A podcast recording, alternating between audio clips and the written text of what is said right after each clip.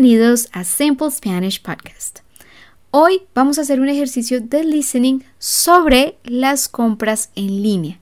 So today we're going to have a listen exercise about online shopping. Y empecemos.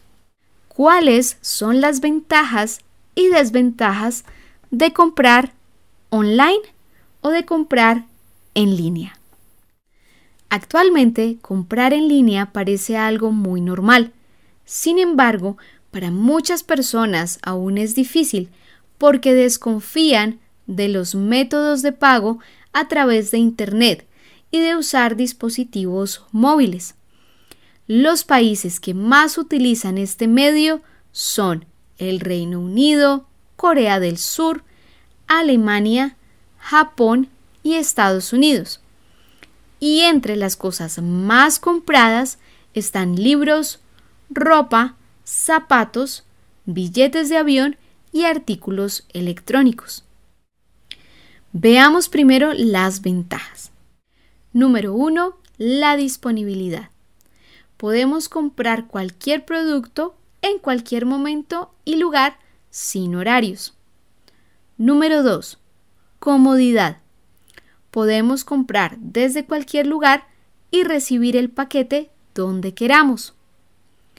Número 3. Rapidez. Tienes acceso a una compra en breves instantes. Número 4. Mejores ofertas. Puedes encontrar los mejores precios del mercado muy fácilmente.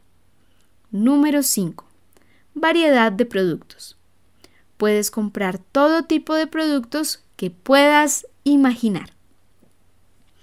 Ahora veamos las desventajas. Número 1. El contacto con el producto.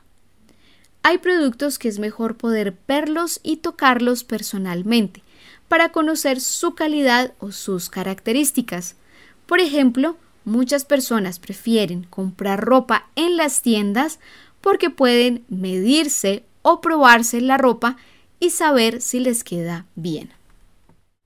Número 2 Desconfianza. A veces no tenemos la seguridad de que el paquete llegue bien o no tenemos la seguridad de que nuestra compra va a ser efectiva. Por eso es necesario asegurarse de comprar en un lugar seguro, confiable, ya que nuestros datos personales y bancarios pueden quedar expuestos en Internet. Número 3. Devoluciones. A veces los sistemas de devoluciones no funcionan tan bien y los usuarios lo ven como un proceso complicado. Número 4. Los costos de envío. A veces el precio de envío es muy costoso o muy caro, incluso más caro de lo que estamos comprando. Very good. So to practice, the idea is that you listen this one time and the second time try to copy like a dictation.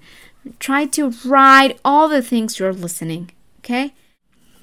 This way, you will practice your listening, you will practice your writing, and of course, you will learn more vocabulary. Muchas gracias por escuchar Simple Spanish Podcast. Remember that if you have any questions, you can text me or you can write me to Simple Spanish Official on Instagram. Así que los espero en el Instagram.